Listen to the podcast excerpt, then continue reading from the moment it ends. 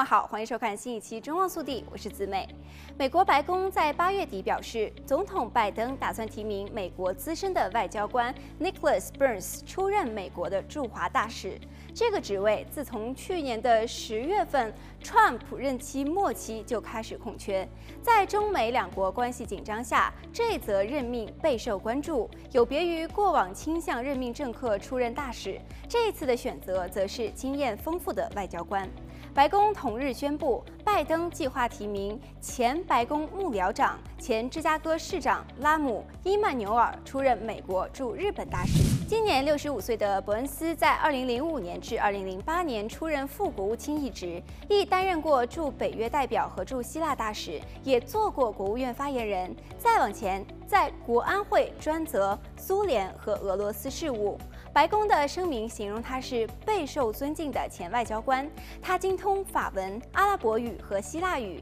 但是不懂中文。他从政府退休后，在哈佛大学肯尼迪政府学院担任外交与国际关系实践系的教授，并同时在智库阿斯彭战略集团和安全论坛以及咨询公司科恩集团工作。白宫的声明称，伯恩斯曾经与中国政府的中共中央党校合作，举办政策对话。他教授过美中关系，也就这个话题发表过文章和评论。而在他出任副国务卿期间，与中国政府在多个议题合作，包括美国的印太政策、联合国制裁伊朗和朝鲜以及阿富汗问题。虽然白宫强调伯恩斯与中国相关的背景，但是路透社分析称，伯恩斯不被视为中国政策专家。此前四任美国驻华大使也不是这方面的专家。分析人士指出，伯恩斯与拜登的关系密切，曾经担任其竞选顾问，多年来也与拜登的幕僚合作，两人对华政策的想法亦很类似。